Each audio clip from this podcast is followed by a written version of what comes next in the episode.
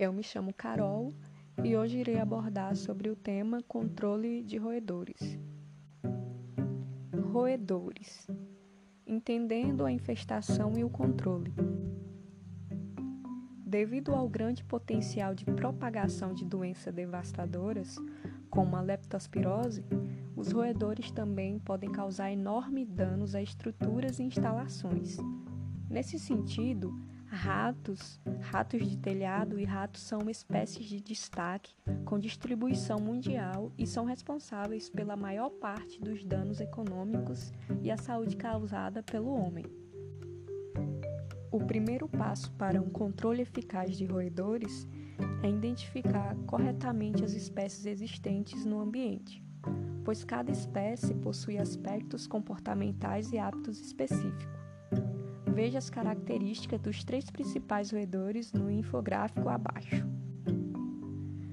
Temos aqui o primeiro exemplo, que é a ratazana, mais conhecida como rato de esgoto e rato marrom. Ela é escavadeira, nadadora, habilidosa, habita em cavernas de solo perto de riachos, depósitos de lixos e dentro de edifícios, e o seu corpo é robusto com orelhas pequenas, e a sua vida média é de 24 meses. Um animal onívoro que gosta de se alimentar de grãos e carne. A segunda espécie temos o rato de telhado, mais conhecido como rato preto, rato alinhado e rato de revista. Ele é onívoro, prefere se alimentar de vegetais, frutas e grãos. Habita no interior de casas e edifícios como tetos, sótãos, armários e silos. O corpo é esquio, a cauda é mais longa que a cabeça e o corpo e as orelhas são grandes e salientes. A vida média é de 18 meses e é escalador habilidoso. A terceira espécie temos o rato doméstico, mais conhecido como rato caseiro, rato de gaveta e catita. Ele é extremamente curioso, habita o interior de dispensas e armários. O seu corpo é pequeno e orelhas grandes. Vive em média 12 meses, é onívoro e prefere se alimentar de grãos e sementes. Infestação de roedores. Boas práticas para prevenir.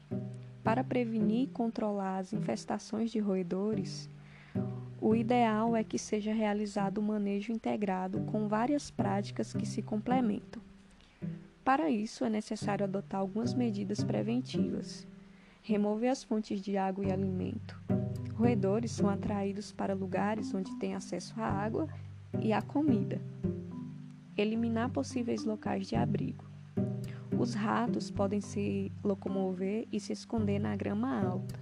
Sendo assim, é recomendado manter o gramado sempre aparado e a vegetação podada, acabar com os pontos de acesso. Impedir o acesso dos roedores a ambientes internos também é essencial. Algumas espécies fazem tocas no solo e, portanto, a área ao entorno das edificações também deve ser inspecionada com frequência. Como acabar com a infestação de roedores? O controle químico é o método mais utilizado para eliminar infestações já existentes promovendo um manejo certeiro dos roedores. O raticida é formulado com brotifacol, princípio ativo que apresenta maior efetividade no enfrentamento de roedores em comparação a outros no mercado e possui formulação muito mais atrativa. Fora isso, apresenta alta resistência a fatores externos, sendo indicado para situações de alto desafio, que já foi um dos primeiros raticidas a ser aprovado no teste de durabilidade frente a intempéries da EPA, Agência de Proteção Ambiental dos Estados Unidos. Vale reforçar a importância de o controle ser realizado por um profissional da área uma vez que falhas na aplicação do produto, o uso de equipamentos inadequados ou a falta de seleção criteriosa dos princípios ativos podem levar a uma falsa redução de focos, que ressurgem após cuidados iniciais serem descontinuados. Como diagnosticar o problema roedor?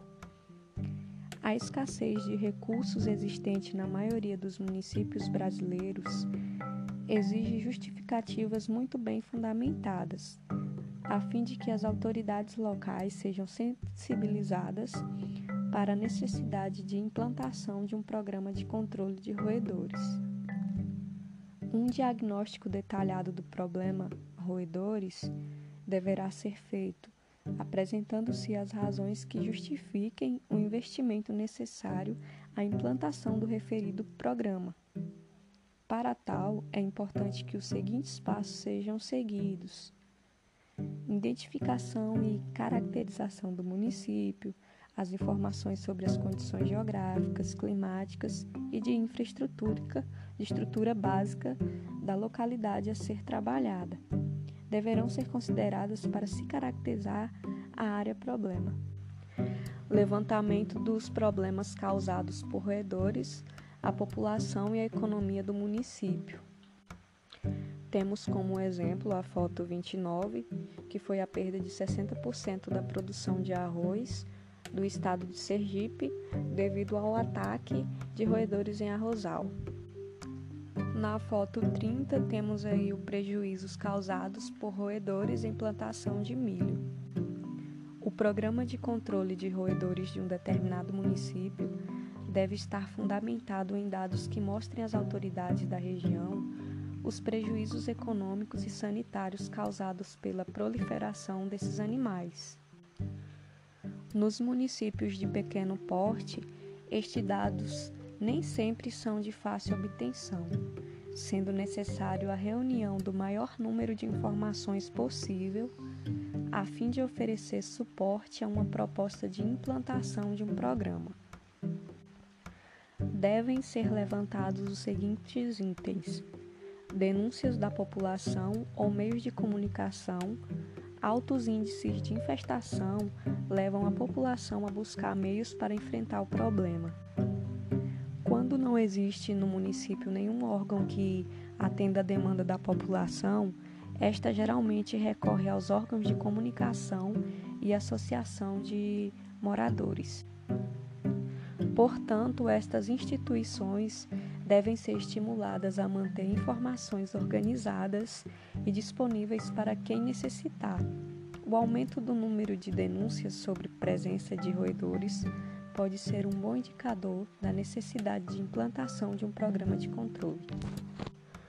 Ocorrência de leptospirose e outros agravos à saúde causados por roedores, surtos epidêmicos de leptospirose humana, bem como atendimentos efetivados nas unidades de saúde, podem servir como justificativa relevante para a implantação de um programa, principalmente se estes agravos se tornarem constantes e em número crescente.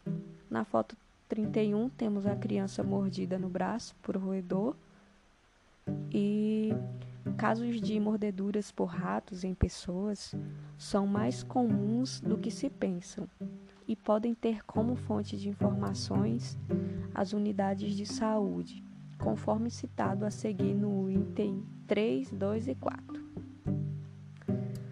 A ocorrência de prejuízos econômicos, os prejuízos econômicos causados pelos, pelos roedores, as implantação no Transporte e estocagem de alimentos são de difícil quantificação e exigem métodos de avaliação sofisticados e caros.